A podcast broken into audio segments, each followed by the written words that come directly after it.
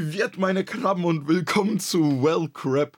Ja, ihr hättet wahrscheinlich nicht meine Stimme erwartet. Äh, für die Leute, die mich nicht kennen, ich bin Sandoron und ich habe mich heute entschieden, diesen Podcast zu übernehmen. Äh, ich habe Hades und äh, Lizzie einfach mal entsorgt. Ähm, ja, also, worüber wollen wir denn heute reden? Entsorgen kannst du mich nie. Mich wirst du nie los. Mist, da war die Kühltruhe undicht. Und mich nur am Sperrmüll, übrigens. Das ist Sondermüll. noch draußen vor der Tür auf dem Sperrmüll. das ist auch eine ganz besondere Form von Y. Äh, aber ja, äh, ich bin Sandoron, ich bin äh, 23 Jahre alt und ich würde sagen, ich bin ein Mensch mit zu vielen Hobbys und Interessen.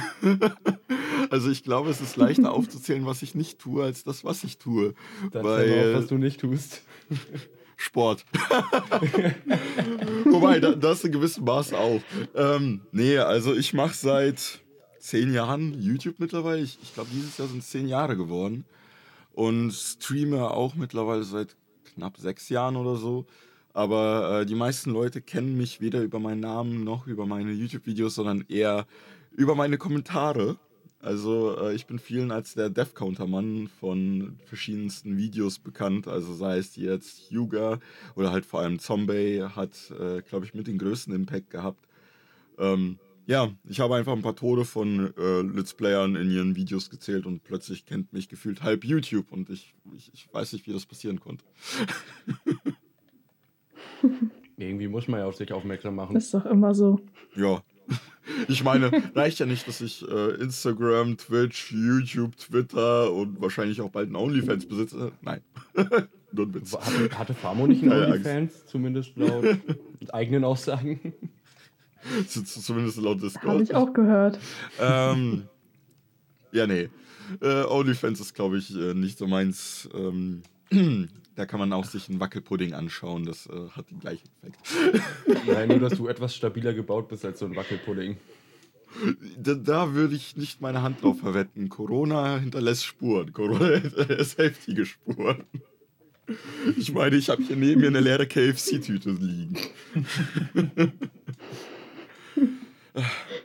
Aber ja, äh, ich glaube, allen voran äh, kann man sagen, dass äh, hobbymäßig bin ich vor allem Gamer.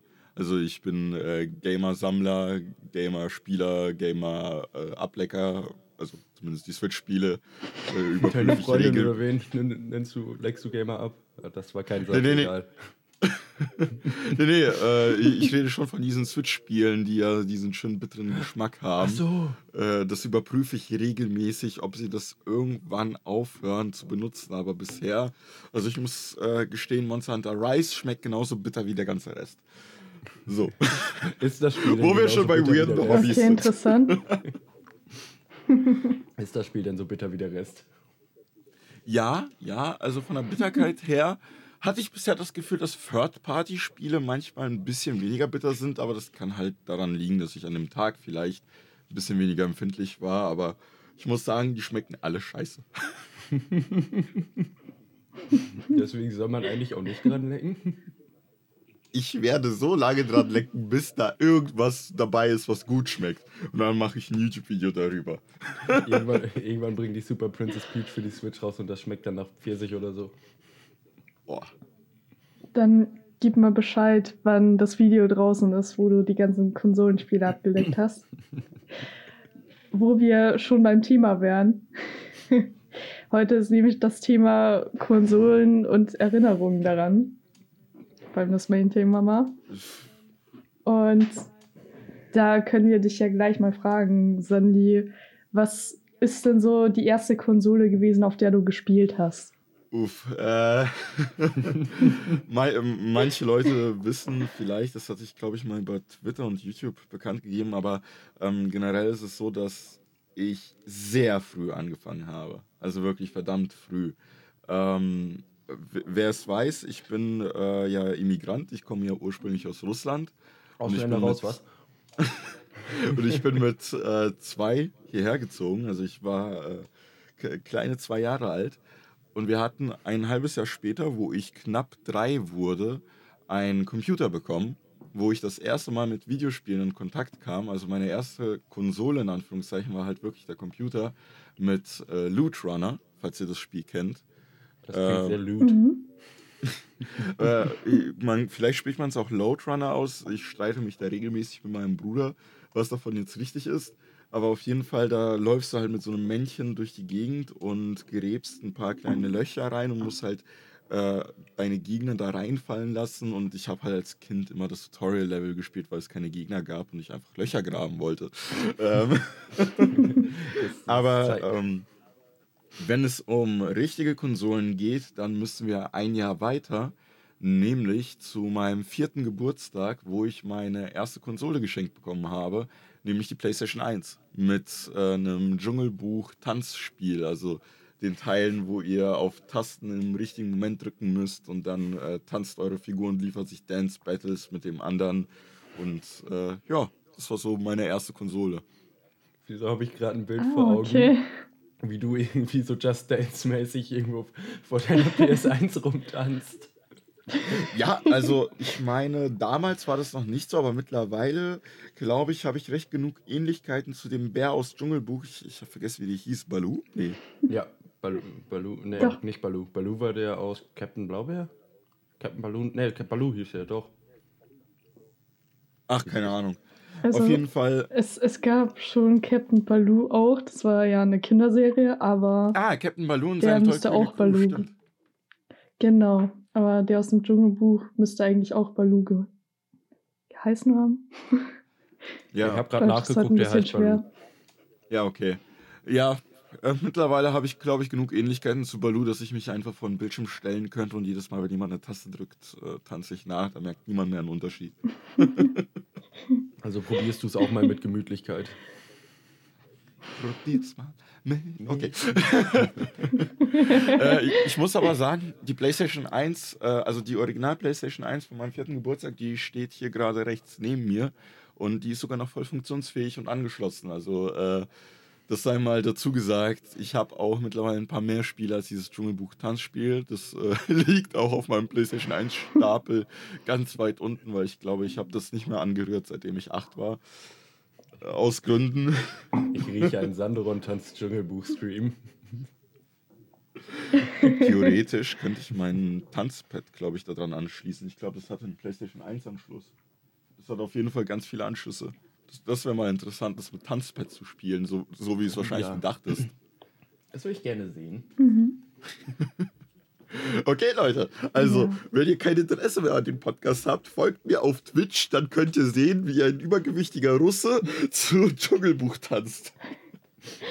Ohne Flasche Wodka in der Hand. Also, ich werde es mir ansehen. ich auch. ja, ich war ja schon überlegen, ob ich äh, irgendwann Dark Souls mit Tanzpad spiele, aber garantiert nicht komplett. Nee, nee. Ich, da habe ich dich doch reingeredet. Ja, eben. Deine Schuld. Wie, wie viel habe ich dir dafür gezahlt? Zwei, drei Euro? Weiß ich gar nicht mehr. Das war auf jeden Fall der Tag, wo ich irgendwie gefühlt 20 Euro an Donations dahin gehauen habe. Was war eigentlich äh, eure erste Konsole dann? Mein Wenn ich ähm, schon über meine PlayStation 1 Zeit rede. Jan, willst du anfangen? Ich gerne. Okay. Also bei mir, die erste Konsole, von der ich was mitbekommen habe, war Nintendo 64. Da hat mein Bruder immer drauf gespielt. Und er hat damals Ocarina of Time und natürlich Super Mario 64 gespielt. Mm. Aber da war ich ungefähr drei Jahre alt, deswegen habe ich mich nicht getraut, selbst zu spielen und habe ihm immer nur zugeguckt. Aber ich fand es ja schön. ähm, und dann so, ich glaube, so mit fünf Jahren ungefähr war das dann, hat das angefangen. Da hat er dann den GameCube bekommen. Und ich meine, ich weiß auch nicht, ob das nicht sogar schon unsere gemeinsame Konsole dann wurde dadurch, dass meine Eltern so gesagt haben, wir schenken es zwar eigentlich ihm, aber ihr sollt die schon teilen dann so, damit es fair ist. Aber ja, es war halt so die erste Konsole, auf der ich auch selbst irgendwie gespielt habe damals.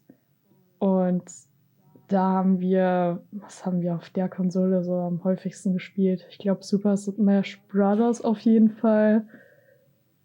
Und ja, also ich könnte jetzt die ganzen Spiele gar nicht aufzählen, weil wir viel zu viele dafür haben mittlerweile und ich gar nicht mehr weiß, was die ersten Spiele waren so.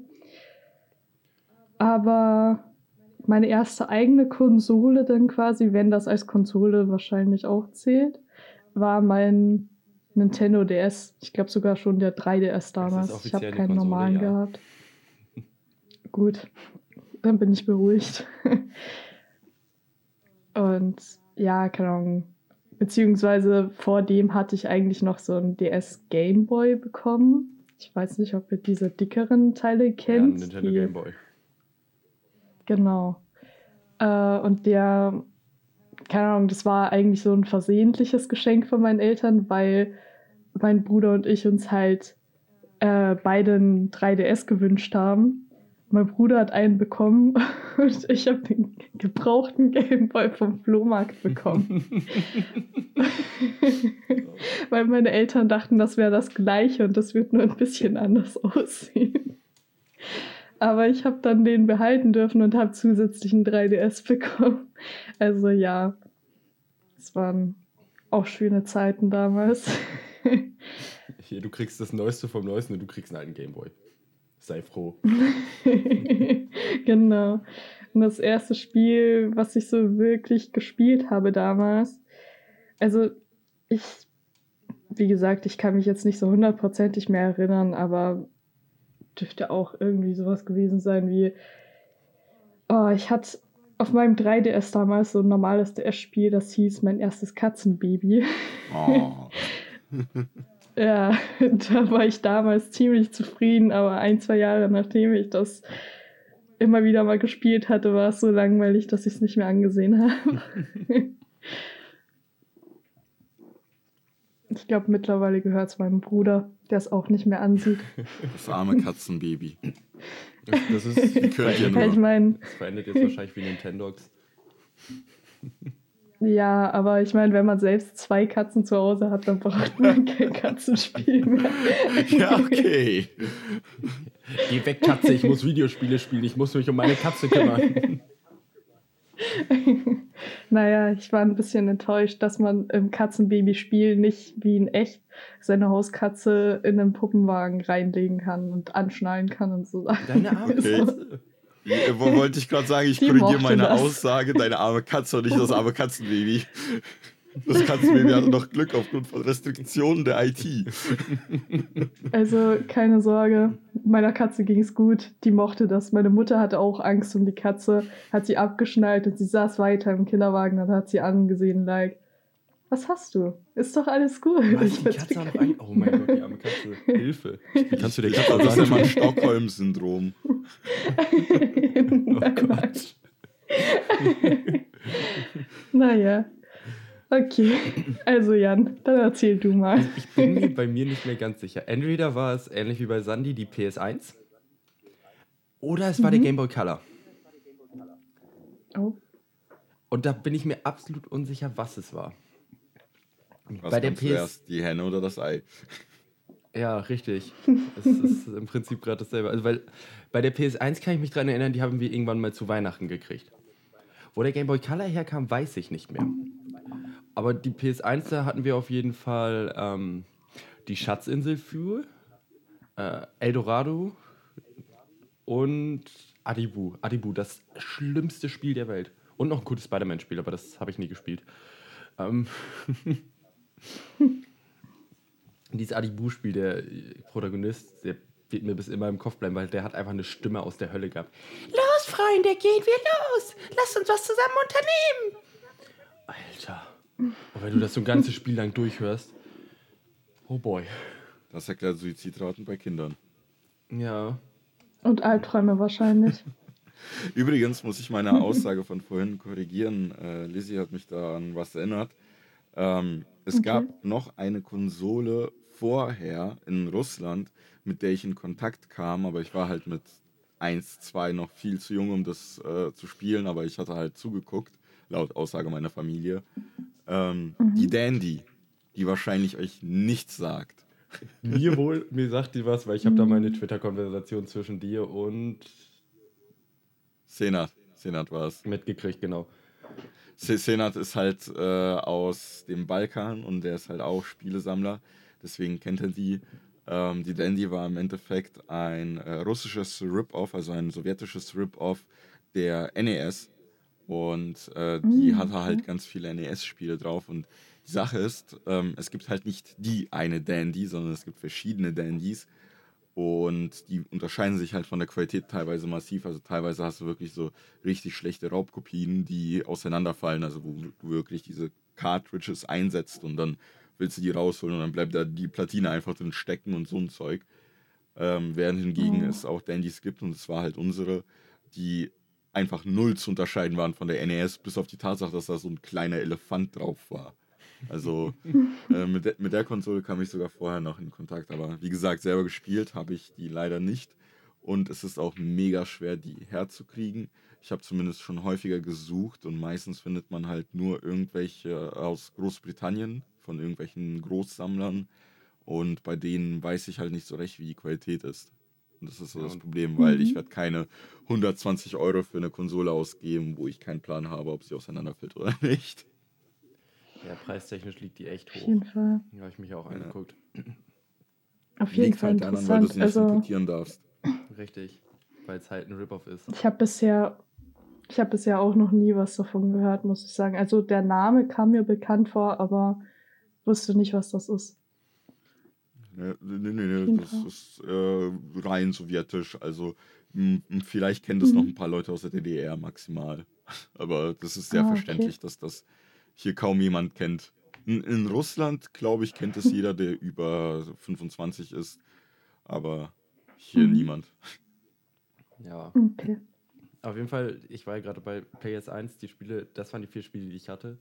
Natu Nein, natürlich habe ich Spider-Man am meisten gespielt, aber ich wollte gerade ein bisschen ärgern.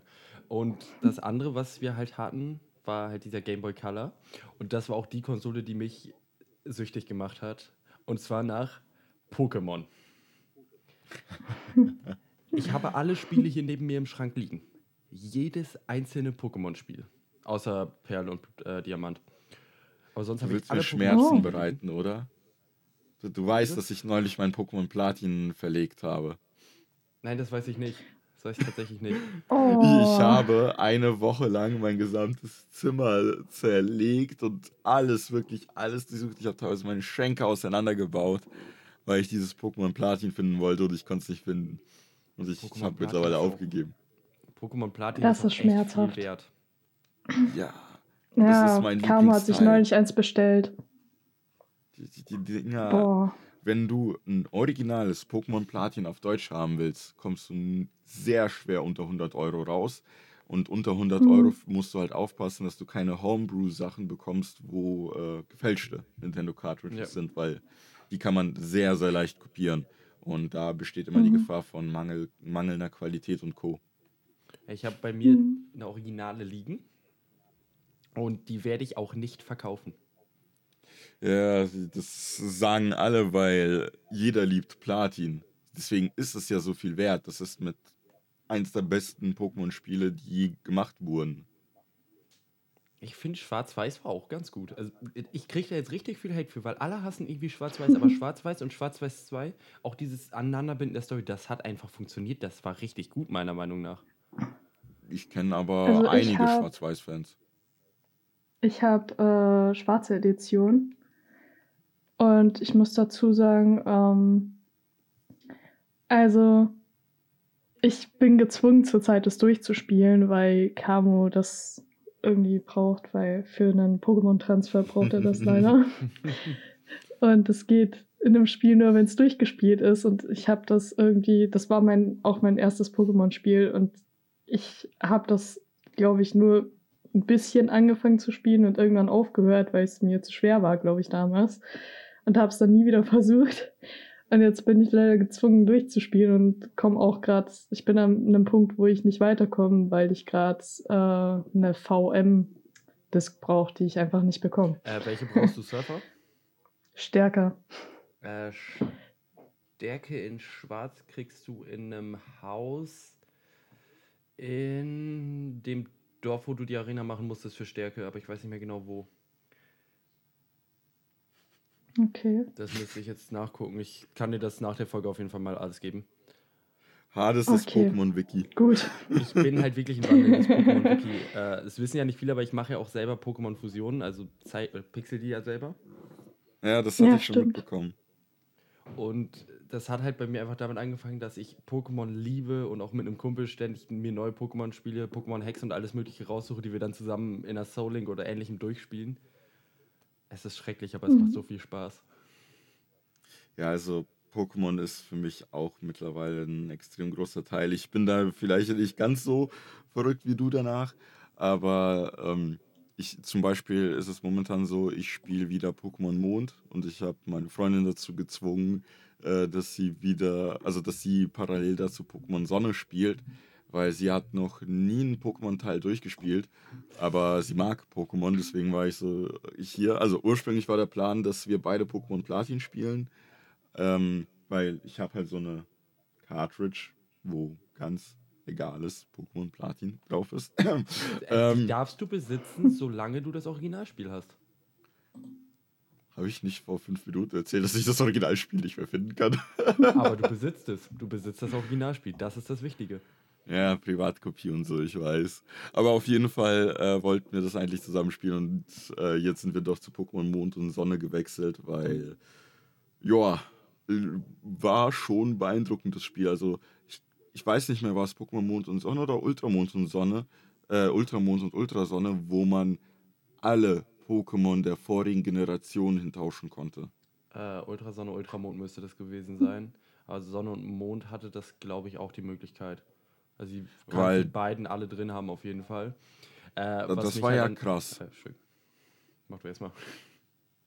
Ähm, nee, ich fand es einfach nur krass, als ich das realisiert habe, weil man kann die zwar nicht alle im Spiel fangen, aber die haben halt wirklich den Leuten ermöglicht, die halt wirklich so schon jahrelang Pokémon spielen, wobei man halt sagen muss, es ist auch ein bisschen kacke mit der Pokébank und Co., ähm, mit den ganzen Transfers, weil du musst irgendwie die alten Spiele als digitale Version auf deinem 3DS haben, weil du kannst die nicht vom DS irgendwie drüber kopieren. Doch, du kannst die vom DS über das GBA-Advice vom normalen Nintendo, kannst du die auf deine Cartridges kriegen. Dann kannst du die Cartridge in deinen 3DS stecken und damit kannst du dann äh, die auf Pokémon Bank tauschen.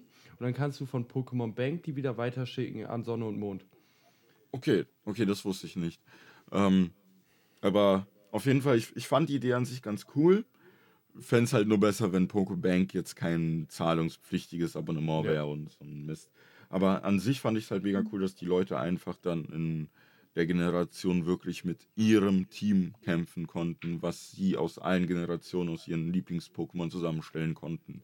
Und äh, das fand ich, sollte etwas sein, was sie eigentlich in den Pokémon-Spielen fortführen sollten, aber dann passierte ja Schwert und Schild und Das wir reden nicht Problem über an Schwert und Schild. Das Problem an Schwert und Schild ist, ich mag die Spiele auf jeden Fall. Sie sind spieltechnisch richtig gut und auch Ich, fortgeschritten. ich und hasse sie. Das Problem an Schwert und Schild wegen dem Dexit ist einfach, diese ganzen neuen Grafiken und alles haben sehr viel Speicherplatz gebraucht und Nintendo musste sich halt entscheiden, okay, die Pokémon werden eh so gut wie nie benutzt, die fügen wir nicht hinzu, weil die nutzt sowieso kaum jemand. Das sind die unbeliebtesten Pokémon, also die haben wirklich Umfragen voll gemacht, was sind die beliebtesten Pokémon wo und wo und haben daraus dann die Pokémon für das Spiel zusammengestellt. Aber die ganzen Leute regen sich halt darüber auf, weil man ja in Sonne und Mond alle Pokémon drin haben konnte. Aber es ist halt eigentlich dämlich, weil irgendwann ist es klar, dass du nicht mehr 2000, 3000 Pokémon da reinpacken kannst. Die ganzen Sprites von denen musst du modeln, die ganzen Animationen. Du bist ja auch jemand, der in der Softwareentwicklung ein bisschen tätig ist. Du weißt, wie viel Platz das verbraucht. Ja, aber ich sehe halt auch, wenn Softwareentwickler Sachen reusen. Und ich muss halt wirklich bei Pokémon Schwert und Schild sagen, die haben extrem viele Ressourcen gespart, was an sich eine normale Praktik ist. Aber wo haben sie eigentlich Ressourcen verwendet? Das ist so das, was mich stört, weil Game Freak ist jetzt kein keine schlechte Entwicklerfirma. So, die haben in ihrem Leben schon so die ein oder andere Konsolengeneration mitbekommen. Und die, die haben auch schon so den ein oder anderen Switch hingekriegt. Aber ich finde diesen Wechsel zu der Switch, aha, ähm, die, den haben sie einfach komplett verkackt, weil ich habe das Gefühl, dass bei Pokémon Schwert und Schild sichtbar wurde, dass sie einfach mit der Technik der Switch nicht klarkamen. Erst recht, wenn ich mir jetzt sowas wie Monster Hunter Rise angucke, was Ja. halt äh, am Freitag rauskam, wie das von der Grafik, Technik und Co. drauf ist und wie viel Inhalt das bietet. Und dann vergleiche ich es mit Pokémon Schwert und Schild von einer Firma, wo man eigentlich denken müsste, die sind so, be- also die, die sind ja so drin in Nintendo, die, die wissen ja, wie Mhm. Nintendo-Konsolen funktionieren. Man würde ja von denen erwarten, dass die da was Besseres hinkriegen als jetzt, ich weiß nicht, ob Monster, von wem Monster Hunter Rise genau programmiert wurde, aber Capcom. es gab halt, ja, ich meine, das Unterstudio Capcom Ach hat so. ja mehrere Studios. Ja. Aber ich meine, Monster Hunter gab es schon länger nicht mehr wirklich für Nintendo-Konsolen. Ich meine, ja, für die Wii gab es das Monster Hunter Tree und für den 3DS äh, die, die paar Teile. Aber ähm, eigentlich war ja Monster Hunter World und die ganzen PSP-Teile, das waren halt eher so die Serien, der Serienfokus, der dann halt auch äh, in Erinnerung blieb. Und die ganzen Nintendo-Sachen waren halt meistens eher so Nebenbei-Sachen. Mhm. Und Aber- dennoch kriegen die es hin, auf der Switch einfach ein Meisterwerk an Technik zu machen, was halt komplett flüssig läuft und mega gut aussieht. Und dann ist da so ein Game Freak und ähm, Das ja, ist nämlich das große Problem mit Game Freak. Die können nicht entwickeln. Also die haben Storywriting und sowas extrem gut, aber die können nicht programmieren. Das haben die noch nie hingekriegt. Die hatten auf jeder Konsole hatten die Spiele riesige Probleme. Egal auf welcher Nintendo-Konsole. Game Freak kann das einfach nicht. Deswegen bin ich jetzt einmal Missing no. Dinge, dass die das outsourcen. Das neue Pokémon-Spiel wird ja outgesourced. Ich meine, wir müssen nicht über die Grafik reden. Das sieht scheiße aus. äh, welches neue Pokémon-Spiel? Da kommen ja ein paar. Äh, das Remake von Diamant und Perl.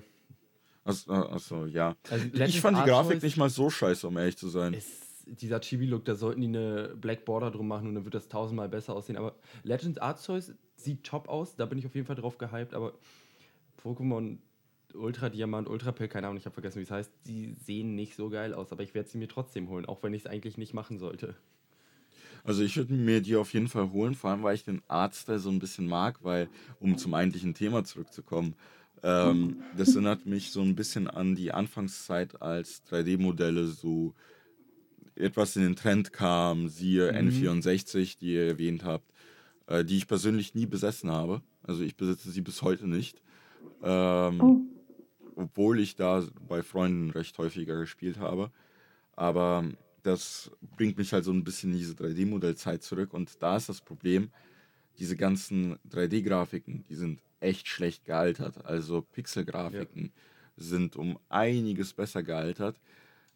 Aber für mich hat das halt so einen nostalgischen Wert, weil bei der PlayStation 1 fing es auch mit diesen 3D-Modellen an. Also ich hatte da halt damals Tomb Raider 3 oder auch Tekken 3 Oh ja, Ähm, die guten. und vor, vor allem Tekken 3 habe ich sehr viel gespielt.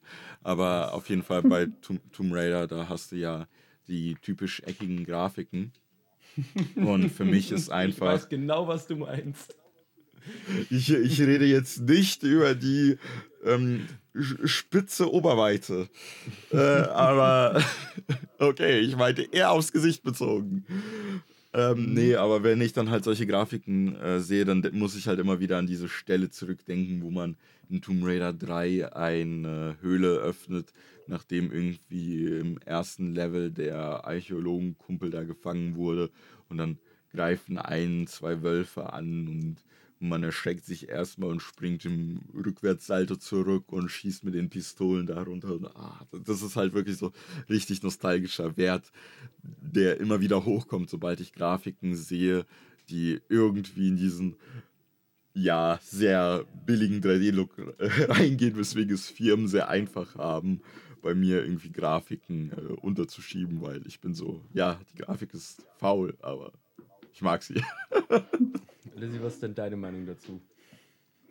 äh, ich muss sagen, ich habe beide Spiele, die Sandy eben erwähnt hat, noch nicht gespielt.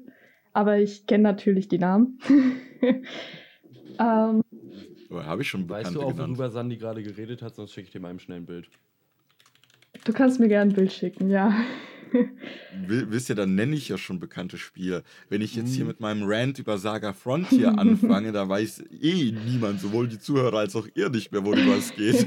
Saga Frontier, Ja. eines der Mitbegründerspiele für Octopath Traveler. ah, okay. Ja, wer mir auf Twitter folgt, hat äh, meinen Hype mitbekommen bei der letzten Mhm. Nintendo Direct. Ähm, die Sache ist, Saga Frontier 1 kam halt nie in Europa raus. Und ich habe halt Saga Frontier 2, das steht da auch ganz oben. Ich gucke da jedes Mal hoch, wenn ich mit euch rede. Ähm, das ist einfach mit Abstand eines meiner Lieblingsspiele of all time, parallel zu Tekken 3. Also generell die PlayStation 1 hat sehr, sehr viele Perlen für mich. Ja, PlayStation generell hat es geschafft, wirklich gute Spielereien hervorzubringen. God of War haben die ja auch. Ich glaube. Assassin's Creed war auch mal PlayStation exklusiv. Äh, bei, es war nicht PlayStation exklusiv, aber bei Assassin's Creed hattest du während der PlayStation 3 Zeit immer Zusatzlevel. Das heißt, die hatten immer so Verträge. Äh, das hast du immer schön auf den Verpackungen gesehen, so nur für die PS3 das und das Level, was dann halt auf Steam später als äh, DLC hinzugefügt wurde. Da, da gab es halt damals bei Assassin's Creed 2 war das. Nee, bei Assassin's Creed Revelations war das, wenn ich mich nicht irre, äh, gab es einen riesen Aufschrei, weil dieses eine Zusatz, äh, diese eine Zusatzmission Story relevant war. Und zwar richtig Story relevant. Das, Mhm. Also ich will da jetzt nicht spoilern, aber das war einer der heftigsten Plot-Twists in der Geschichte von Desmond Miles. Und es war einfach ein scheiß DLC.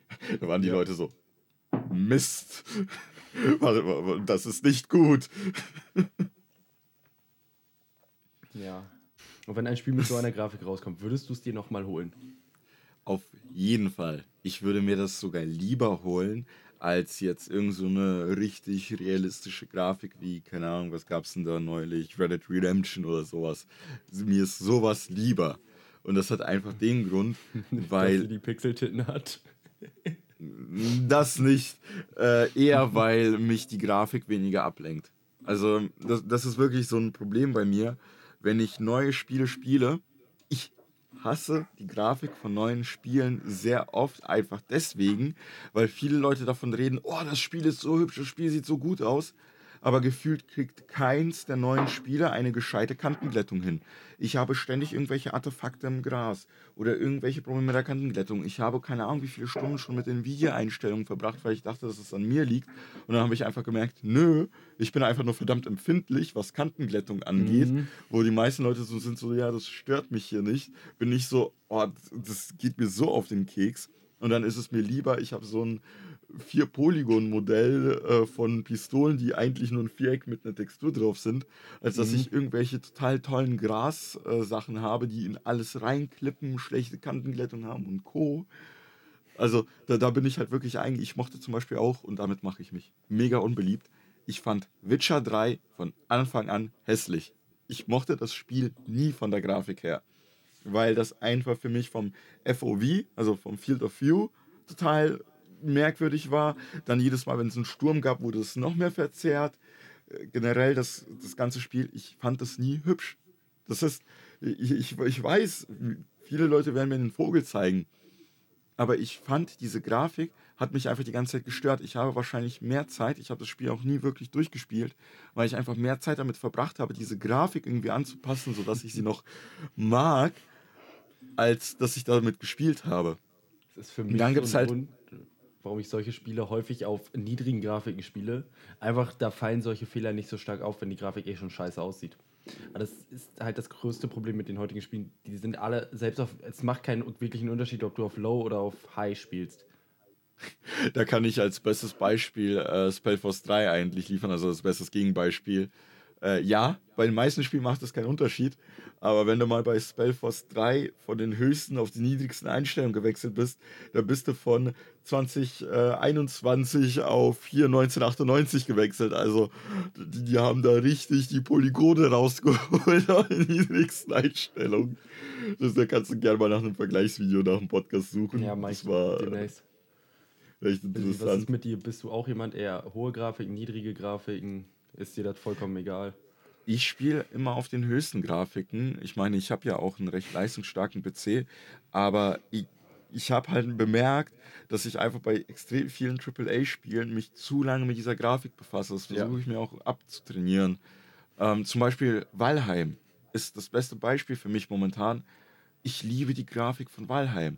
Einfach weil es diesen Polygon-Look hat, diesen niedrig aufgelösten Polygon-Look, aber mega schöne Lichteffekte. Und im Allgemeinen, du merkst, dass dieses Spiel aus der heutigen Zeit ist, aber sie benutzen halt diesen Polygon-Look als Stilmittel und auch zum Ressourcenschonen, weil äh, Valheim ist nicht perfekt optimiert, das merkt man. Ja. Ähm, aber ich finde das halt wunderschön deswegen, weil einfach die diese Kombi gut geschafft haben. Und da habe ich halt kein Problem mit. Ja, hier sieht es aus, als hätte ich irgendeinen so Pixel-Matschhaufen im Spiegel, siehe Cyberpunk. Einfach nur, weil sie unbedingt eine realistische RTX-Spiegelreflexion machen wollten, die aber auf keinem PC laufen kann, wenn das die gleiche Auflösung ist wie die Figur selbst. Also, Mhm. Das ist so das, was mich stört. Und was ich zum Beispiel bei Monster Hunter Rise recht interessant finde, also du hattest ja erwähnt, ich bin ja auch in der Softwareentwicklung tätig und deswegen achte ich da gern mal auf solche Dinge. Ja. Da sieht man, die haben mega viel aus der Grafik rausgeholt und auch sehr viele Details. Aber wenn man auf die Monster achtet, also für alle Leute, die Monster Hunter Rise spielen, achtet mal auf Gegner, die etwas weiter aus dem Sichtfeld raus sind. Sobald sie im Hintergrund sind, ist ihr deren Animation wirklich auf so 5 FPS begrenzt. Also, das ist total lustig, wenn du so fliegende Monster hast, die jetzt nicht im Fokus sind und die dann irgendwo hinten rumfliegen, dann stocken ihre Flügel die ganze Zeit und das fällt einem halt im Spiel nicht wirklich auf, weil das, wie gesagt, einfach nur im Background irgendwo ist. Aber über solche Dinge haben sie halt dann die Ressourcen gespart und das finde ich dann Es auch immer sehr Wird cool. wahrscheinlich Softwarelimitierung der Switch mit sein. Ja, ja, auf jeden Fall. Die, die Switch, die ist keine leistungsstarke Konsole. Aber das ist, Nee. glaube ich, das, was ich an der Switch so mag. Und deswegen bin ich auch kein Fan von der Idee von Switch Pro, weil Nee. ich finde, je länger du in die Vergangenheit guckst, was Konsolen angeht, desto mehr merkst du, dass die Entwickler anfangen, sich weniger Mühe bei Optimierung zu geben. Mhm. Ich meine, Ausreißer gab es schon immer, aber wenn ich bedenke, GTA 5 für die PlayStation 3 sieht einfach so verdammt gut aus, läuft mega gut und das war halt perfekt optimiert. Sie haben da wirklich alles rausgeholt. Und jetzt habe ich das Gefühl, bei so manchen PlayStation 4 Spielen, so, Leute, das Ding hat zehnmal so viel Power, Ja. aber ihr holt nicht viel mehr raus. Einfach weil Was- sie diesen Puffer ausnutzen. Was meiner Meinung nach auch, wo Lizzie gleich bestimmt auch wieder was zu sagen kann, ein sehr gutes Beispiel ist, ist eigentlich Skyrim. Es funktioniert, Oh, denke ich, oder? Da kennst du ja auch wahrscheinlich die Geschichte von Skyrim. äh, nicht wirklich. Im Prinzip ist Die arme Lizzie kann heute kaum mitreden. ja, deswegen, äh, Skyrim ist ja ein Spiel, das kommt von 2010. Oh, okay. Es ist halt ein Spiel von 2010 und die ähm, arbeiten da schon, oder das wird jetzt auf jeder neuen Konsole wieder rausgebracht. Also Äh. Skyrim gibt es für die PS3, die PS4, die PS5, den Samsung Smart Fridge, die Alexa, für, ähm, ne, warte, das war Doom für den Schwangerschaftstest. Ähm, Das ist kein Witz. By the way. jemand hat Doom auf dem Schwangerschaftstest Was? zum Laufen gebracht. Ja. Da, äh, diese elektrischen Schwangerschaftstests, die haben halt äh, einen RAM und einen kleinen rechten Prozessor drin. Halt einen total niedrigen, also es ist ein kleiner Byte-Prozessor, aber es ist ein Prozessor. Und da hat halt jemand wirklich das erste Doom in total schlechter Grafik auf einem Schwangerschaftstest programmiert. Okay, also ich sollte mir merken, wenn ich mir mal einen Schwangerschaftstest hole, dann kann ich da Skyrim drauf spielen. Oh, ich bin nicht schwanger, erstmal eine. Runde Doom. Also ich finde, das sollte ein Feature sein. So, wenn du nicht schwanger bist, schaltest du Doom frei. So verhindert man Teenage-Schwangerschaften, Leute. So Oder verhindert wenn du man die. schwanger bist, erstmal den Fötus über Doom abtreiben. Entschuldigung, der war, glaube ich, ein bisschen zu hart. Äh, Sandorun, ich hätte da mal eine Frage an dich, wo ich auch sagen wollte, also wenn du nicht drüber reden willst oder so, kannst du es auch ansprechen. Wir können das genauso gut auch rausschneiden, ne? Äh, Ja. aber mich hätte ja mal interessiert, wenn ich mich richtig erinnere, dann warst du doch farbenblind eigentlich, oder? Ja, also die korrekte Bezeichnung ist Farbenschwäche. Farbenblind ist Farbenschwäche, okay. umgangssprachlich. Er ist sehbehindert. Oder man kann auch Hades sein. Ja.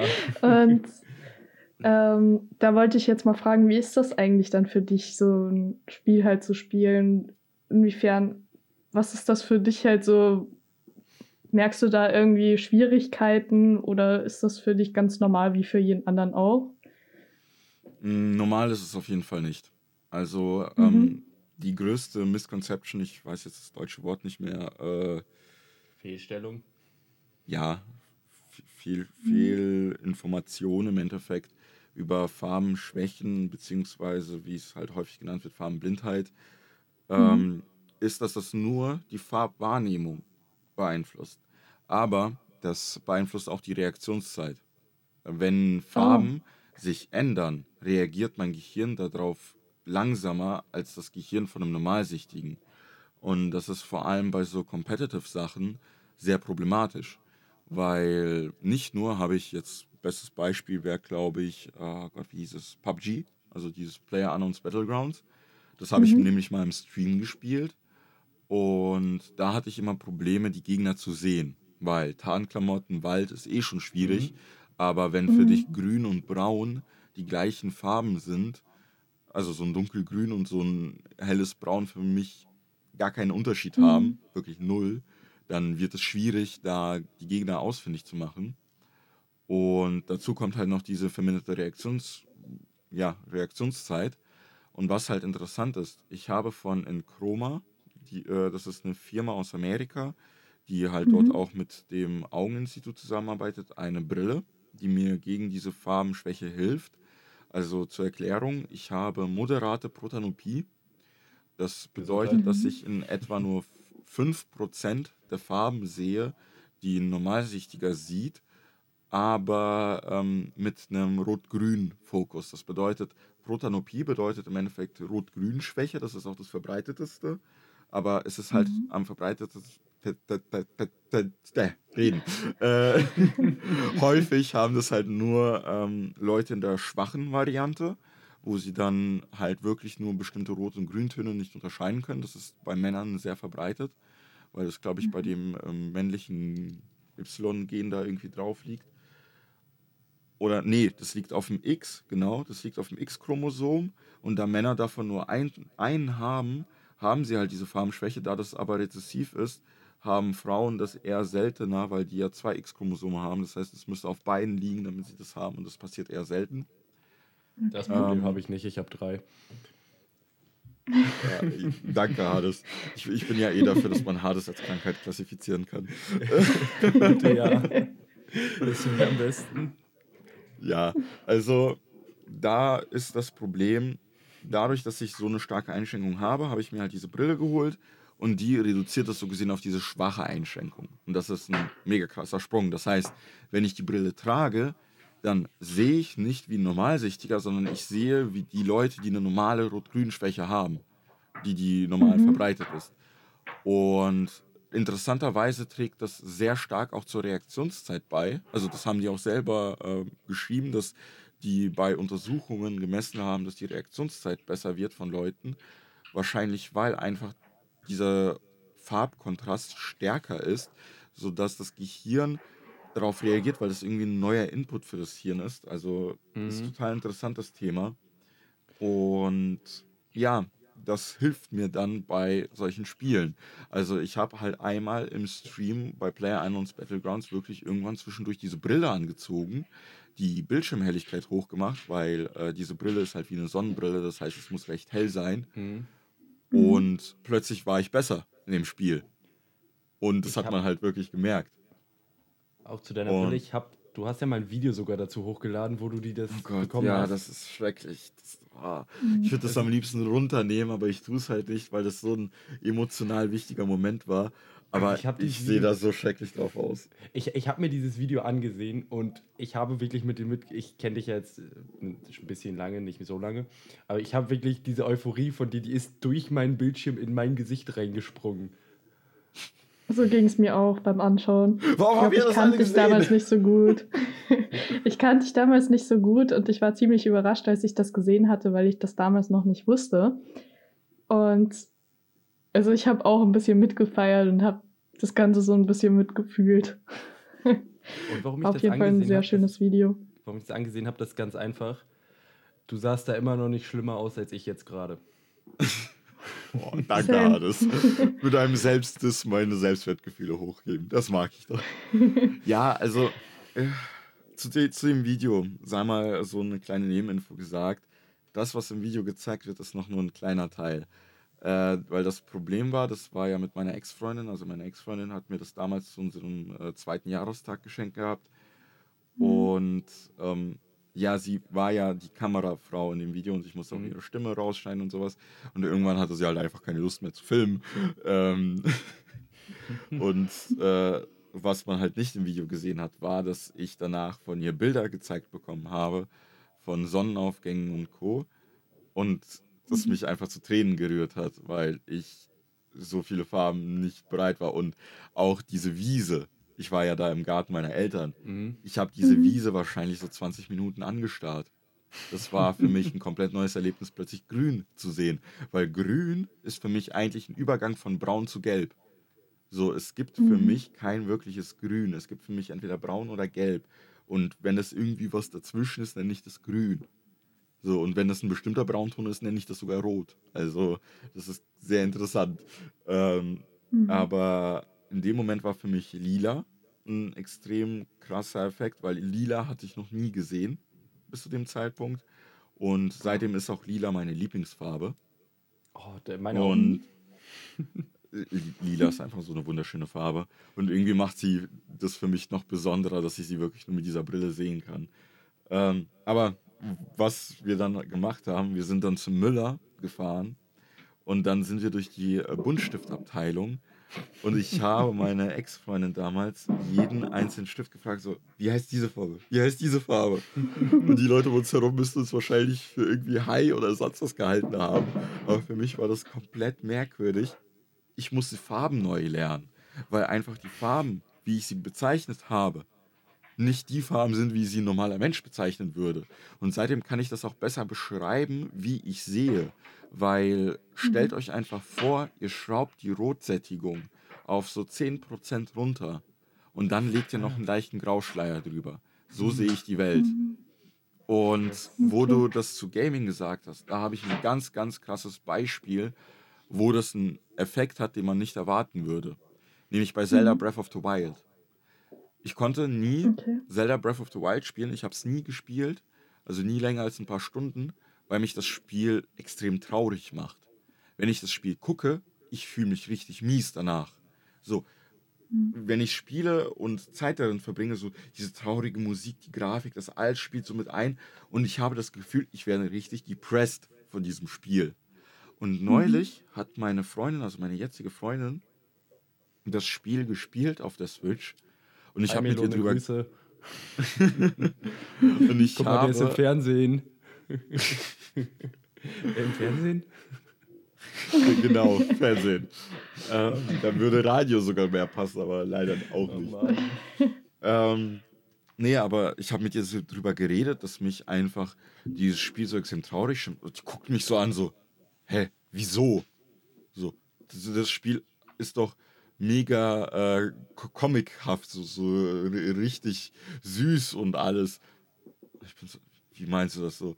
Das Spiel ist mega trist und grau. Ich gucke das an und ich will heulen, we- we- wenn ich so in dieser Welt bin. Und, und die guckt mich an, so, zieh mal deine Brille an. Und dann habe ich zum ersten Mal das Spiel mit der Brille angeguckt und realisiert, dass diese Pastellgrafiken, die sie gemacht haben, extrem unfreundlich gegenüber Farben, äh, also Leuten mit Farbenschwäche sind. Weil für mich das ganze Spiel einfach nur verschiedene Grautöne schon fast hat. Es, es hat Mhm. kaum Farben. Es ist extrem trist. Aber mit der Brille merke ich einfach, dass es so ein bisschen comichaft ist. Und dann bekommt es einen komplett anderen Vibe. Und es ist krass, was diese Farbe an der Stimmung ändert. Weil plötzlich konnte ich ihr beim Spielen zugucken, ohne das na Gefühl nach 20 Minuten zu haben, dass ich ein komplettes depressives Wrack werde. Also das Spiel hatte für mich so mit den krassesten Effekt mittlerweile. Einfach weil diese Pastellgrafiken, die findest du nicht so oft. Und in meinen Augen war das eine grauenhafte Designentscheidung von äh, Nintendo, weil ja, es ist ein bestimmtes Stilmittel, was den Leuten vielleicht gefällt, aber das ist einfach überhaupt nicht zugänglich für Leute mit Farbenschwäche. So, das ist was Mhm. Zugänglichkeit und was, äh, da gibt es ja verschiedene Wörter für so, so gesehen Rücksicht auf Leute mit Behinderung angeht, weil das ist ja eine Form von Sehbehinderung. Ähm, Ja, ist es einfach unter aller Sau. Und da kann ich auch als gutes Negativbeispiel Overwatch ne nehmen, weil Overwatch ist eins meiner äh, meistgespielten Spiele. Und Mhm. Overwatch hat den schlimmsten Farbenblinden-Modus, den ich je gesehen habe. Weil Overwatch macht genau das, was du nicht machen solltest. Es ersetzt einfach die Farben.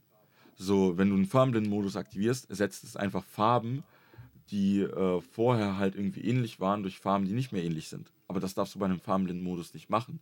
Weil kein Mensch hat die gleiche Farbenschwäche. So, jemand mit anderer moderater Protanopie, obwohl es die gleiche Kategorie ist, hat bestimmte andere Nuancen, die er anders sieht. Und ja, viele Leute denken sich dann, ach komm, dann mache ich das so, dass ich in den Spielen diesen Modus anpassen kann. So, der kann dann selber auswählen, welche Farbe sollen die Gegner haben, welche Farben sollen die Freunde haben. Aber das ist falsch. Das ist ein falscher Ansatz, weil teilweise sehe ich die Farben in dem Moment auch nicht so, wie sie im Spiel sind. Ähm, Mhm. Am besten nimmt man dafür als Beispiel Minecraft, weil wenn ich in Minecraft einen Diamantblock neben einem Eisenblock sehe als Textur, kann ich die problemlos unterscheiden. In einer Höhle, wo Lichteffekte und Co. dazukommen, gar nicht mehr. Und Mhm. bei vielen Spielen bedenken die das nicht.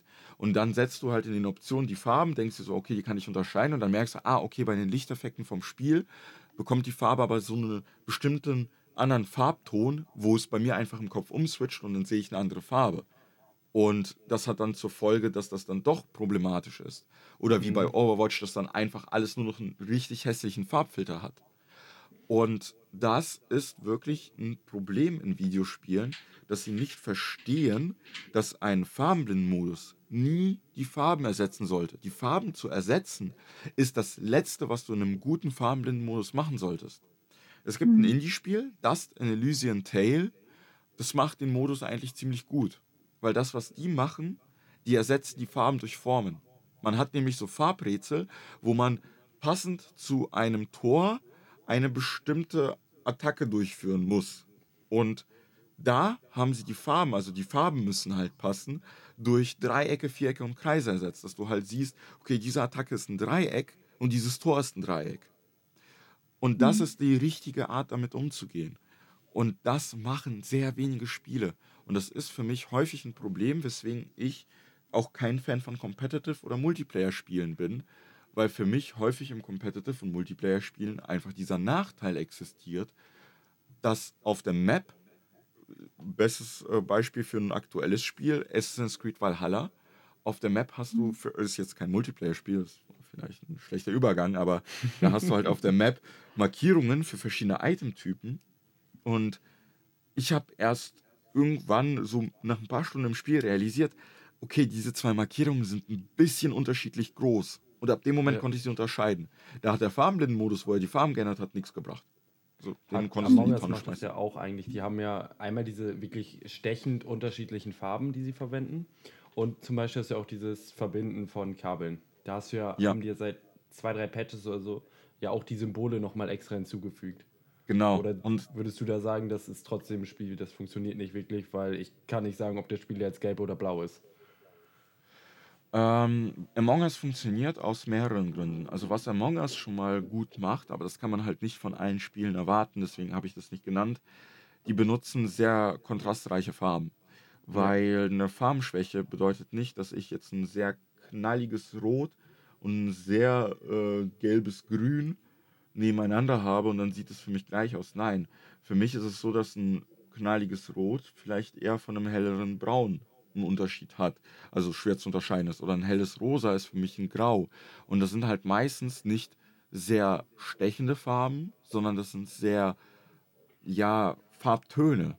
Und was Among Us macht, lila und blau ist sehr schwer zu unterscheiden, weil ich glaube, die haben lila und blau. Aber die meisten Farben sind sehr unterschiedlich und du hast diese Skins.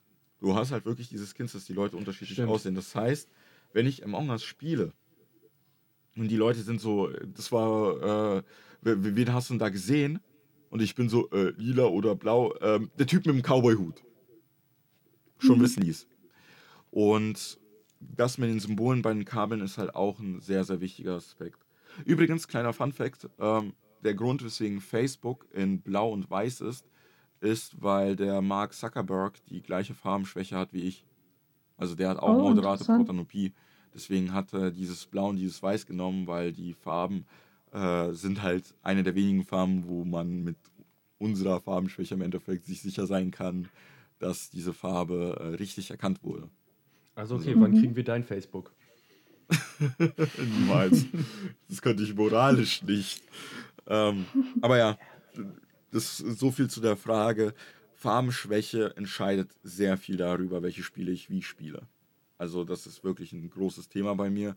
Auch einer der Gründe, warum ich mir ein farbechten Display geholt habe, ein IPS-Panel, weil ich das nicht nur konfigurieren kann, sondern je besser das Display, desto weniger ist die Chance, dass ich in Schwierigkeiten gerate, dass ich Farben nicht unterscheiden kann. Einfach weil, wenn gut. alles irgendwie matschig ist, dann wird es eh ganz schlimm. Mhm. Das Okay. war ein krasser Einblick. Entschuldigung, Nein, alles gut. ich neige zu Monologen.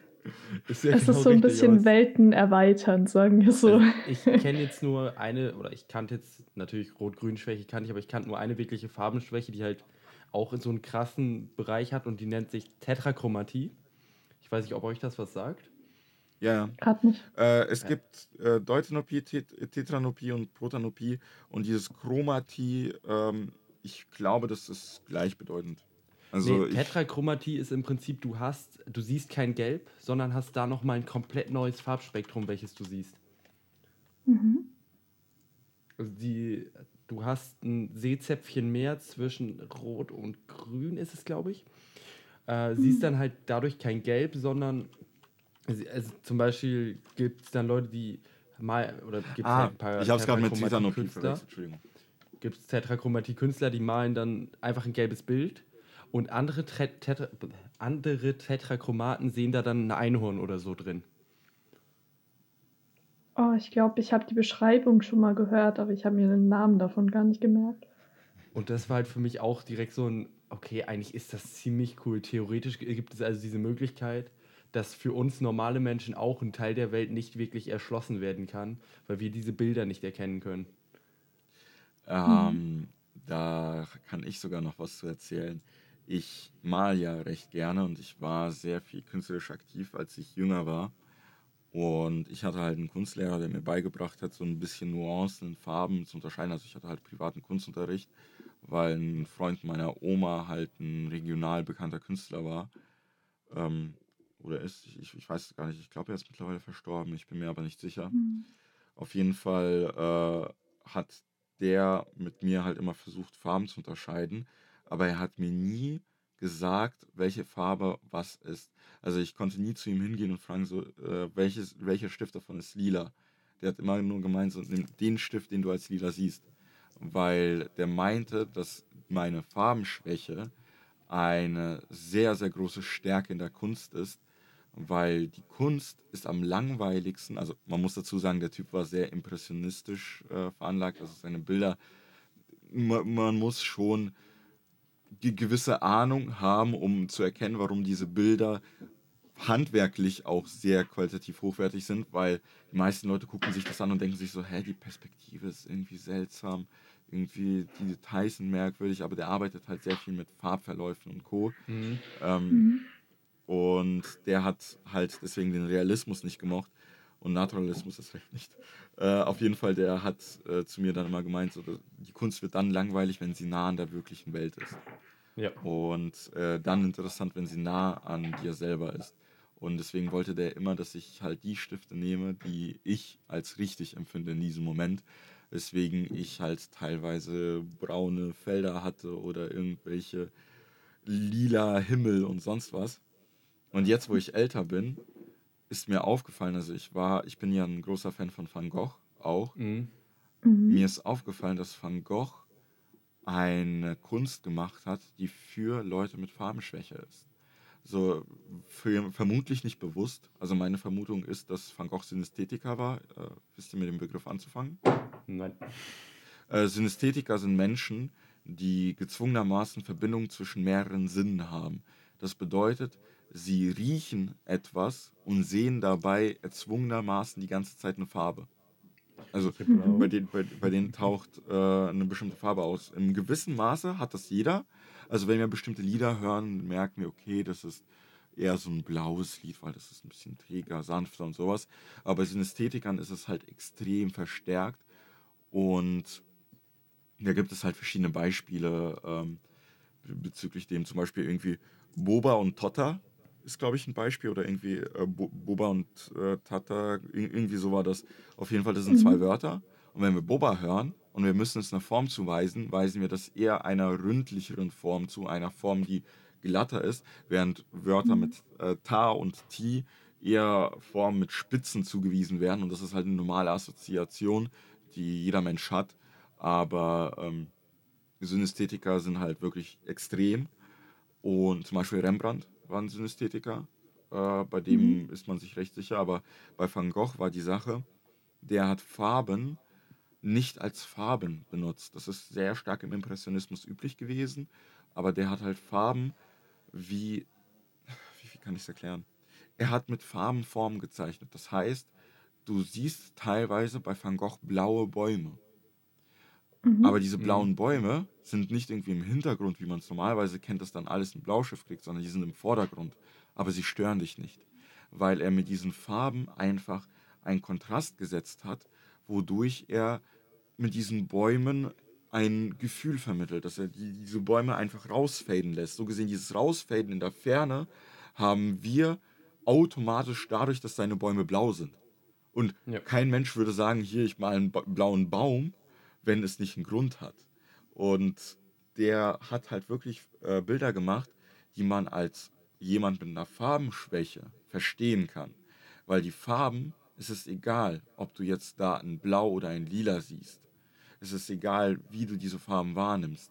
Und es gibt auch kaum ähnliche Farben nebeneinander, sondern es ist wichtig, wie diese Farben auf dich wirken. Und dadurch hat halt die Kunst von Van Gogh eine extrem starke Wirkung, auch bei Leuten mit Farbenschwäche.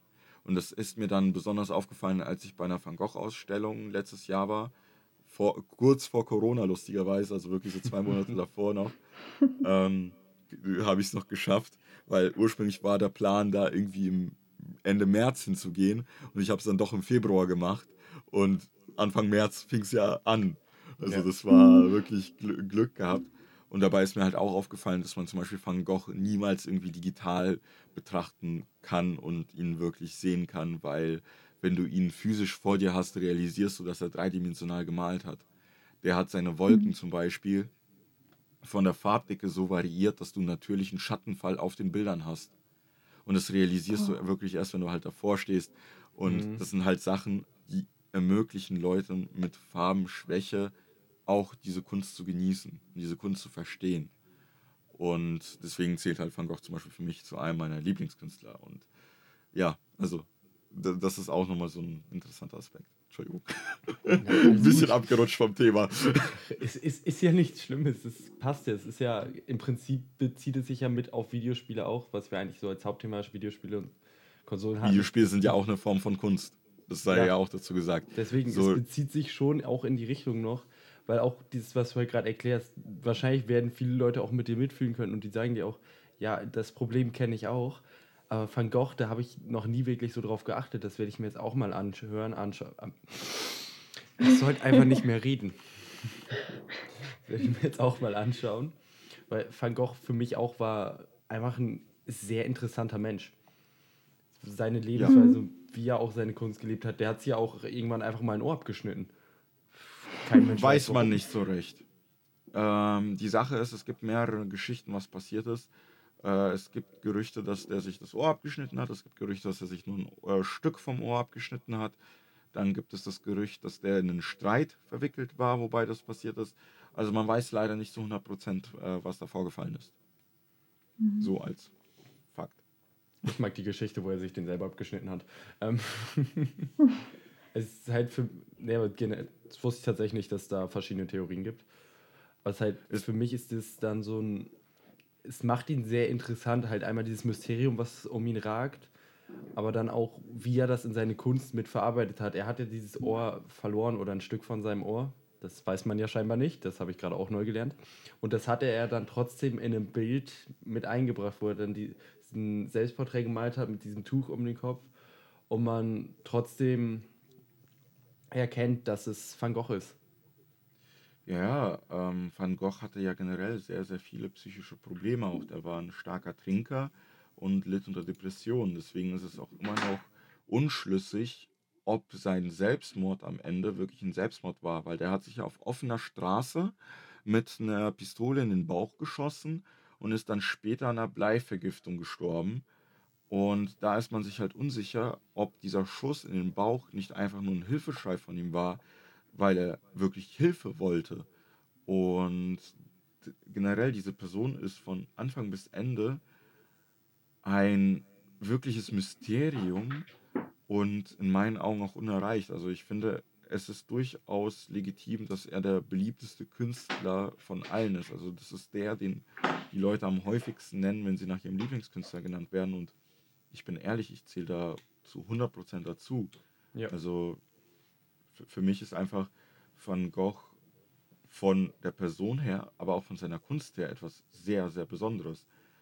Ähm, mhm. Was viele Leute auch nicht wissen, Van Gogh hat zum Beispiel auch gezeichnet. Und das ist zum Beispiel etwas, wo ich dann immer bei so Kunstkritikern, die halt so meinen, so, ja, komm, hier Perspektive, scheiße, das, scheiße, das, scheiße.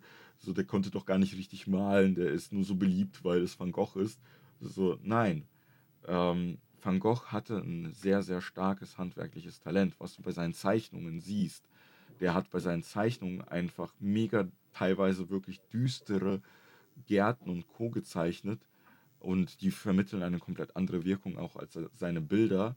Einfach weil, wenn du bei den Bildern die Farben wegnimmst, werden sie extrem düster.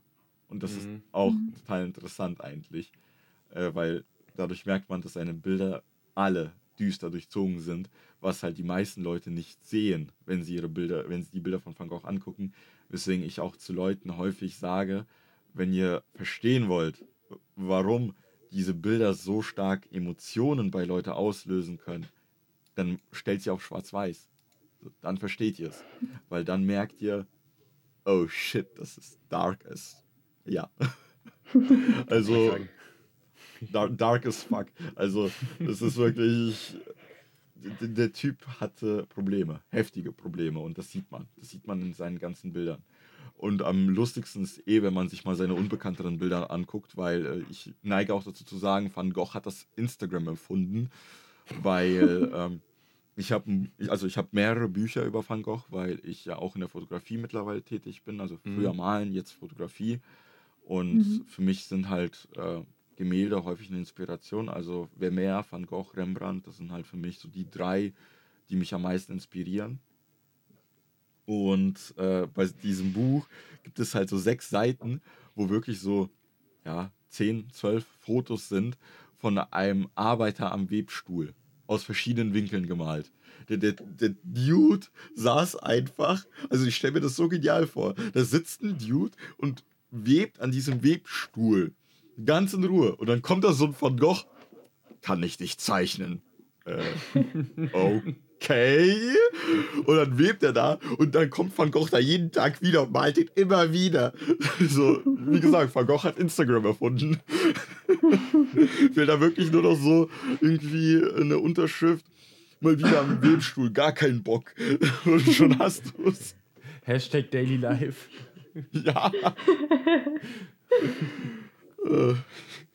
Also, wenn, also, wenn du irgendwann dann vom Fotografieren zum Filmemachen wechselst, dann melde dich bei uns für. Ich, ich kenne da ein paar gute Schauspieler. okay, mache ich. Wo, wobei ich, glaube ich, den Stillstand mehr mag als das bewegte Bild. Ähm, ich war schon länger am Überlegen, aber nee. Hat beides Vor- und Nachteile. Ja. Wo, wobei ich ehrlich gesagt äh, sehr viel Respekt vor Filmografie habe, weil äh, ich weiß, damit werde ich ein paar äh, Fotografiekollegen sauer aufstoßen Aber in meinen Augen ist Filmografie um einiges schwieriger als Fotografie, weil ich liebe den Stillstand, ich liebe das einzelne Bild, weil es mir Zeit lässt. Für mich ist halt Fotografie Mhm. was sehr Meditatives. Aber wenn ich Fil äh, Filme angucke, und zwar gut gemachte Filme, dann realisiere ich einfach, dass diese, diese ganzen Konzeptionsregeln, die man bei Fotografie für ein Bild einhält, halten die teilweise dauerhaft an. Also es gibt wirklich Filme, da sage ich, du kannst in jedem Moment einen Screenshot machen und es ist vom Konzept her, vom Lichtfall und von allem ein wirklich gutes Foto. Und das ist das, was für mich halt diese Filmografie so interessant, aber auch so schwierig macht, weil du hast nicht diesen einen Moment, den du versuchst einzufangen, sondern du hast diese gesamte Zeit, in der du deine Geschichte verbaust. Ich meine, klar, es ist leichter, Geschichten in Filmen zu verbauen, aber dennoch merkt man halt bei guten Filmen, dass die Geschichte nicht nur durch Wort äh, verbreitet wird, sondern auch durch das Bild. Dennoch ist es halt Mhm. für mich etwas sehr Ausdrucksstarkes, wenn man einen guten Film macht, was äh, einfach ein Foto übertrifft von der Arbeit und von dem Geschick, den man braucht. Also mit Filmografie meinst du jetzt auch anders gesagt Daumenkinos, oder? Liege ich da jetzt richtig? Filmografie bezeichnet diese Technik des Filmemachens. Ach, Also okay. Filmografie ist generell, aber Daumenkino ist auch mal interessant, ob das dazu zählen würde. Weil Ich glaube, weiß halt Daumenkino ist ein Zwischending. ich habe halt früher als Kind so mal, ich glaube im Fernsehen oder so gab es mal so eine Reportage über zwei Jungs, die halt auf YouTube immer so Lego Stop-Motion-Videos gemacht haben. Und da mein Bruder und ich halt auch unsere Kameras hatten, die halt relativ, ich weiß jetzt nicht, schon eher billig waren, aber für uns halt gut genügende Fotos gemacht haben, haben wir dann auch ab und zu angefangen, unsere eigenen kleinen Kurzfilme damit zu machen. Das war auch auf jeden Fall eine ziemlich interessante Erfahrung damals, finde ich. Ich glaube, das habe ich auch mal gemacht. Da haben wir dann wirklich Lego Stop Motion gemacht. Und zwar haben wir dann die Legos mit Draht verbunden. Oh, Also Draht um den Hals, dann den Kopf oben drauf, damit wir die halt bewegen konnten und in der Position halten konnten. Und dann haben wir verschiedene Aufnahmen gemacht. das ist auch interessant. Also mein Bruder und ich, wir haben das halt wirklich immer so mit dem Laufen und so ein bisschen so, also ohne das jetzt irgendwie in einer Position halten zu müssen. Wir haben es halt immer so einfach nur jedes Mal einzeln ganz leicht verstellt und Halt auch wenn die Ja. gesprungen sind und sowas, mussten wir das ja auch Ah, mit ja. reinbringen. Hm. Ich glaube, wir haben sie dann einfach immer, wir waren nicht so schlau wie ihr. Wir haben sie immer am Kopf gehalten und haben die Finger rausfotografiert. Da fällt mir ein, äh, Stop Motion übrigens, ein richtig guter Stop Motion Film ist der erste Lego Movie. Der ist ja auch Mhm. größtenteils Stop Motion gefilmt, Stop Motion gefilmt und die haben ja das komplette Set äh, selbst nachgebaut. Mhm. Also ist nicht wirklich Stop Motion Film, aber der basiert auf diesem Stop Motion Effekt. Äh, war nicht Nightmare Before Christmas sogar ein echter Stop-Motion-Film? Nightmare Before Christmas war auch ein echter Stop Motion Film. Ja, und Wormus und Gromit waren ja auch immer Stop-Motion-Filme. Ja, bei denen Mhm. hat man das auch richtig gesehen, weil die waren ja aus so einer Art Knete. Ja. Also ich glaube, das war keine richtige Knete, das war irgend so eine spezielle. Auf jeden Doch, Fall. Das Äh, war Knete auf jeden Fall. Also Knete, Nee, was ich- Knete ähnlich ist. Ich, ich, gla- ich glaube, ich habe mal gelesen, dass die halt irgend so eine spezielle Plastikknete benutzt haben, die ein bisschen schwieriger zu verformen war, damit sie nicht aus Versehen die Figur zerdrücken. Aber ähm, auf jeden Fall, da hat man halt immer diese Fingerabdrücke darauf gesehen, wie die sich geändert haben. Also wenn man Mhm. sich Wallace und Gromit angeguckt hat, da hat man ja immer gesehen, wie so, so einzelne Fingerabdrücke sich immer mal wieder geändert haben und alles. Also das hat halt auch diesen Charme dazu gebracht. Stop-Motion-Filme sind aber auch, die sind leider sehr verpönt heutzutage. Viele Leute denken sich, ja, was ist das für eine Scheiß, keine 30 FPS hier. Ja, mein Gott, oder 24, wie du es halt in Filmen hast. Dann Stop-Motion ist aber wirklich eine Kunst. Diese Arbeit, die dahinter steckt, die bedenken viele Leute gar nicht. Mhm. Vor allem die Gefahr. So, wenn bei so einem Set irgendwas kaputt geht oder runterfällt, dann sind einfach teilweise Wochen an Arbeit weg, weil Ja. es ist sehr schwierig bei einem Stop-Motion-Film mitten in einer Szene wieder aufzugreifen. Man muss so alles bis zu Beginn dieser Szene wieder neu machen. Ja. Und das macht halt Stop Motion für mich auch so interessant, weil Stop Motion vermittelt für mich eine gewisse ja, Leidenschaft hinter diesem Projekt. Und das ist zum Beispiel etwas, was bei so normalen Animationsfilmen, vor allem für Kinder, häufig fehlt. Und auch bei Videospielen, um mal wieder die Runde zu kriegen, dass ähm, eine gewisse Leidenschaft hinter dem Spiel stecken muss, damit dieses Spiel auch diese Leidenschaft bei den Spielern auslöst. Und genauso ist es halt bei Film und Co. Und ja. ich finde zum Beispiel äh, sehr interessant, da gibt es ja das äh, 12 Minutes. Ich, ich glaube, 12 Minutes heißt das Spiel. Äh, habt ihr davon mitbekommen? Das sagt mir was. Das, das ist kann ein... sein, dass Half Minute Hero war. nee, äh, 12 Minutes ist äh, noch nicht draußen. Das ist äh, ein angekündigtes Spiel. Und da gab es ja neulich dieses Xbox Indie-Event. Mhm. Und da wurde mit dem Entwickler von 12 Minutes drüber geredet. Also mal kurz als Erklärung. 12 Minutes ist ein Spiel, da kommt halt irgendwie ein Mann nach Hause zu seiner Frau, die essen gemeinsam und plötzlich bricht halt durch die Tür ein Attentäter, bringt den Mann um und ich glaube, bringt auch die Frau um. Ich, ich habe es gar nicht mehr so genau im Kopf. Auf jeden Fall, irgendwie sterben beide. Und innerhalb von diesen zwölf Minuten passiert halt ganz viel schlimmes Zeug. Und das Spiel funktioniert so, dass man immer wieder zu diesen zwölf Minuten zurückspult und man kann halt selber irgendwie in dem Raum interagieren.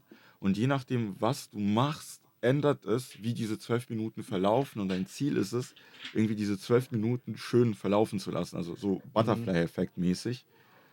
Und da gibt es halt so Sachen wie, wenn du beim Mittagessen zum Beispiel anstelle von der Gabel zuerst das Messer nimmst, dann hast du das Messer in der Hand in dem Moment, wo der Attentäter reinkommt und kannst dich ja. verteidigen. Und solche Sachen halt. Und ich habe gerade übrigens nachgeschaut auf Steam, der tötet nur dich, aber beschuldigt deiner Frau des Mordes. Ah. Und es sieht auf jeden Fall sehr interessant aus, diese Möglichkeit, was auch mich sehr an dem Film und täglich grüßt das Murmeltier interessiert hat, dass du halt diesen Butterfly-Effekt wirklich ausreizt oder ausreizen kannst. Ja, ein sehr guter halt Film. Dafür ist auch Memento. Ja. So. Dafür hast du ja, du hast ja diese zwölf Minuten dann die du immer wieder durchlebst und durch das Wissen, was du hast, kannst du das ändern, damit da vielleicht was Gutes raus passiert. Mhm. Sowas ist halt sehr interessant. Ich bin ja auch immer, ich denke mir, jede kleine Aktion in meinem Leben, sei es, dass ich meine Ameise zertreten habe oder sonst was, das hat irgendwann Einfluss auf mein Leben. Das kommt irgendwann wieder auf mich zurück. Ja. Und was bei diesem Spiel halt sehr interessant ist, dass dieser Luis Antonio, der das Spiel entwickelt, mhm der hat drei Jahre lang an diesem Spiel alleine entwickelt, ohne Publisher, ohne alles, bis dann irgendwann halt dieses Annapurna Interactive, die halt so ein Indie-Publisher sind, die Indie-Entwickler unterstützen, auf ihn zukam und dann gesagt haben, hier und wir unterstützen dich. Und dieses Spiel ist für ihn halt deswegen ein extrem starkes Herzensprojekt. Und deswegen ist dieses Spiel für mich so interessant, weil mittlerweile, wenn ich irgendwie mir so Spiele angucke, die angekündigt sind, gucke ich mir halt an, wie wichtig diese Spiele den Entwicklern sind. Und auch wenn das vielleicht als Negativbeispiel für manche Leute gelten kann, ist für mich ein Positivbeispiel dafür No Man's Sky. Weil No Man's Sky war den Entwicklern mega wichtig. Das war für die ein wirklich wichtiges Projekt, war dann aber ein riesiger Reinfall. Aber, was viele Leute nicht bedenken, obwohl das Studio jedes Recht gehabt hätte, einfach sich aufzulösen und zu sagen, nee, wir versuchen es nicht mehr, sind sie da dran geblieben. Und No Man's Sky ist mittlerweile ein richtig gutes Spiel geworden. Ja. Und das ist für mich eben genau das, das ist für mich die Garantie, die mir so diese Leidenschaft der Entwickler gibt. Diese Garantie, dass das Spiel, was am Ende rauskommt, selbst wenn es zu Release nicht gut ist, wird es irgendwann gut. Darum glaube ich auch fest mhm. daran, dass Cyberpunk gut wird. Weil Cyberpunk ist auch für CD Projekt ein sehr wichtiges Projekt gewesen. Hingegen ein Assassin's Creed, es tut mir leid, ich bin ein großer Assassin's Creed-Fan gewesen, aber wenn ich mir Assassin's Creed Valhalla angucke, ich finde das Spiel einfach nur noch schlecht. Es ist langweilig. Ich sehe da keine Leidenschaft. Wo ich auch wirklich die Leidenschaft noch hintersehe bei einem Entwickler, äh, The Behemoth, die Macher von Castle Crashers ja. Battlelog Theater. Du oh, merkst ja. die Liebe bei denen. Allein, dass du in Castle Crashers plötzlich im Hintergrund schwimmt noch mal ein Gegner aus dem Level davor lang. Das, gibt es heutzutage kaum noch in Videospielen. Dass du einfach, das ist eine, ein Detail, das ist komplett unnötig, aber wenn du solche Details hast, das macht's gut. Oder auch äh, Duke Nukem, äh, for, äh, nee, Duke Nukem 3D Megaton Edition. Ähm, da gibt es Schalter, damit machst du einen Vorhang auf und zu. Das hat keinen Einfluss aufs Level. Du brauchst diesen scheiß Vorhang nicht. Aber es geht. So, äh, ich finde, das alles ist sehr schön und so, aber wir müssen auch ein bisschen jetzt langsam auf die Zeit achten. Deswegen würde ich sagen, lasst uns mal schön langsam auf den Punkt kommen. Ich glaube, wir äh, könnten hier noch fünf Stunden länger diskutieren. Ja. Also ihr dürft mich gerne irgendwann nochmal einladen. Ich sehr hatte gerne. hier sehr viel Spaß beim Podcast, mhm. auch wenn wir ein bisschen abgerutscht sind. Also. Das ist ja nichts Schlimmes. Ja, das ist ja gerade das Gute an Podcasts, dass man an, über viel Verschiedenes reden kann. Das ist eigentlich meistens interessant trotzdem. Ja, also ich fände es halt ganz schön, wenn wir dann irgendwann auch ein Thema finden, wo Lisi vielleicht ein bisschen mehr sagen kann, weil äh, es hat, du tatest mir halt so leid hier, weil ich halt hier die ganze Zeit meine Monologe, Hades quetscht manchmal rein, damit ich nicht den ganzen Podcast an mich reiße. Wisst ihr, das vom Anfang war eigentlich als Scherz gedacht. Alles gut. Ich, ich sitze halt auch so denke mir so, ja Lisi, was ist denn deine Meinung, Sandy? Also, das finde ich ganz gut. Die Frage finde ich nett. Tut mir leid. Es ist alles gut. Ich versuche mich ich, zu beherrschen. Ich muss dazu sagen, also so zu Pokémon zum Beispiel hätte ich jetzt nicht so viel sagen können, weil ich habe selbst nur drei, maximal vier Spiele gespielt und davon eins durch. und besitze auch nur vier Spiele, also da habe ich jetzt nicht so viel Erfahrung damit.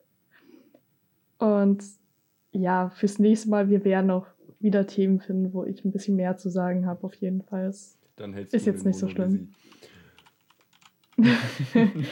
Aber ich fand es auch sehr interessant, weil ich muss sagen, über Farbenschwäche zum Beispiel wusste ich jetzt wirklich kaum was. das mit der Rot-Grün-Schwäche eben, das wissen, glaube ich, die meisten, aber ja, so wirklich viel Erfahrung oder irgendwas an Wissen da in die Richtung hatte ich bisher noch nicht. Da habe ich jetzt auf jeden Fall dazu gelernt.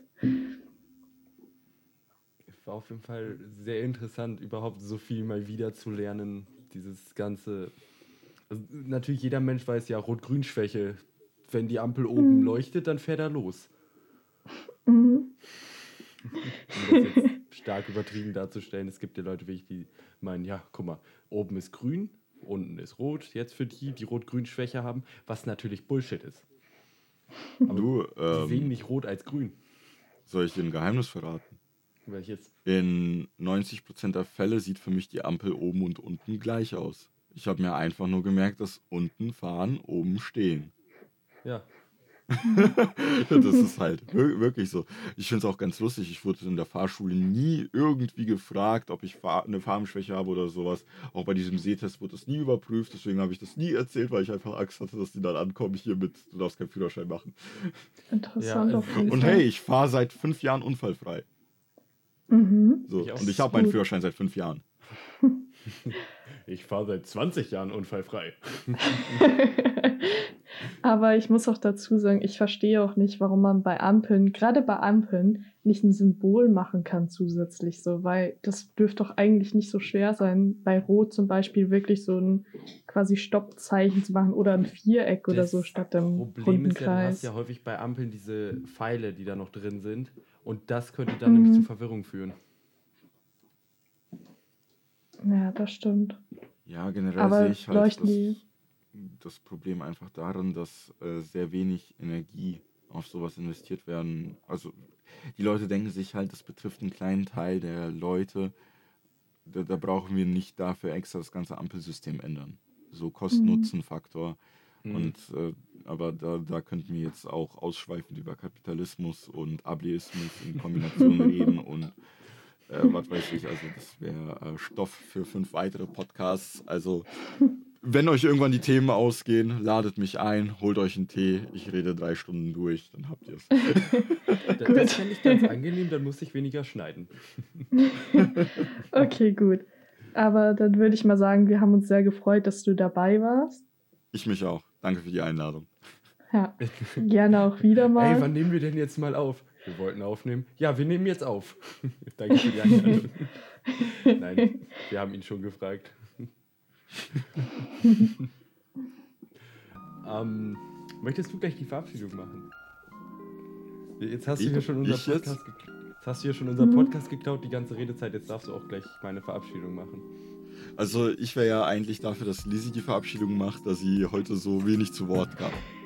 Von mir aus auch das. Okay, gut. Also, dann würde ich mal sagen, ich wünsche allen Zuhörern da draußen noch einen schönen Tag, Abend, Nacht, was auch immer. Und so wie Jan gerne sagt, reingehauen, reingehauen und weiterschauen. Denkt dran, die Glocke zu aktivieren. Geht in die nächste Kirche und bimmelt die Glocke. Auch in der Schule bitte. Bing, bing, bing, bing, bing, bing. Geht zu eurer Freundin, aktiviert die Glocke.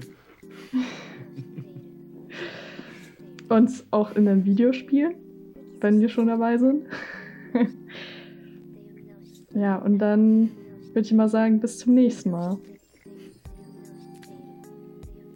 Bye, bye. Tschüss.